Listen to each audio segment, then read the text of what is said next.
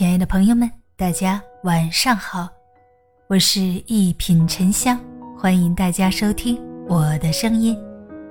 一个人对待人情的态度里，藏着他一生的风水。季羡林说：“我曾经有一个美好的愿望，我对每个人好，也希望每一个人都对我好。愿望之所以美好。”是因为它承载了与现实截然相反的希望。愿望有多美好，现实就有多骨感。就像刀尖划过水面，短暂的波纹过后，水面依旧平静。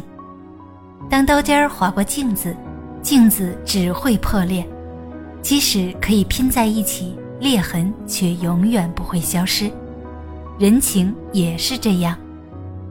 关系很好的时候，任何东西都无法割裂；但是当人情遇到困境时，可能顷刻就会破碎。一个人对待人情的态度里，藏着他一生的风水。人情债一欠难还。作家星星路说：“千万不要对一个人太好，因为披肝沥胆、鞠躬尽瘁之后。”只会发现自己徒留一身孤独，满目凄凉。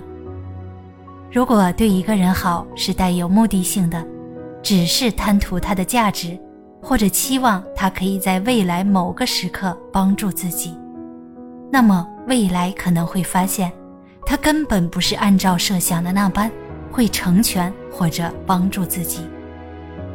正如蔡康永所说：“别人很容易成为你的地狱。”除非你身边环绕的是有美德的人。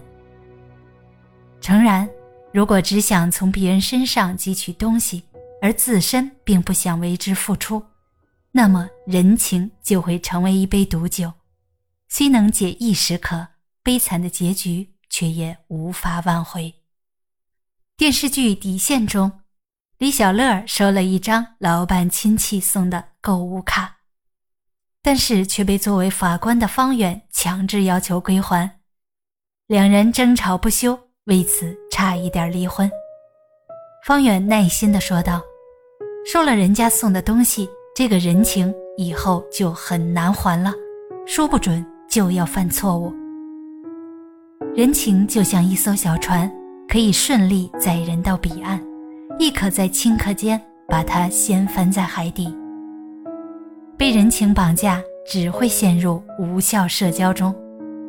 庆山说：“朋友不过是锦上添花的热闹，有时候不得不承认，往日里推杯换盏、称兄道弟的情谊，碰上雪中送炭，根本经不起考验。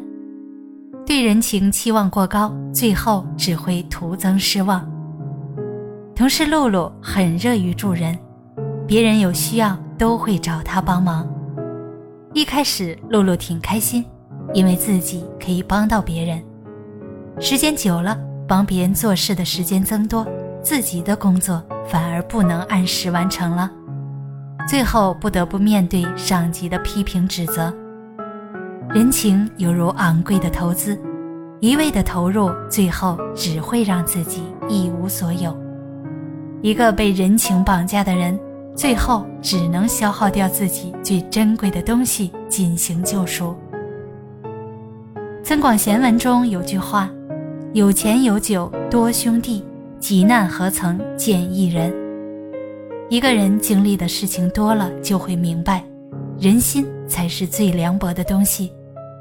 遇到困境时，可以短暂依靠别人，但绝不能一直依赖他人。在人情里保持清醒，是一个人最大的智慧。林夕说：“至交之间，更要热度如细水长流，沿途也得如履薄冰。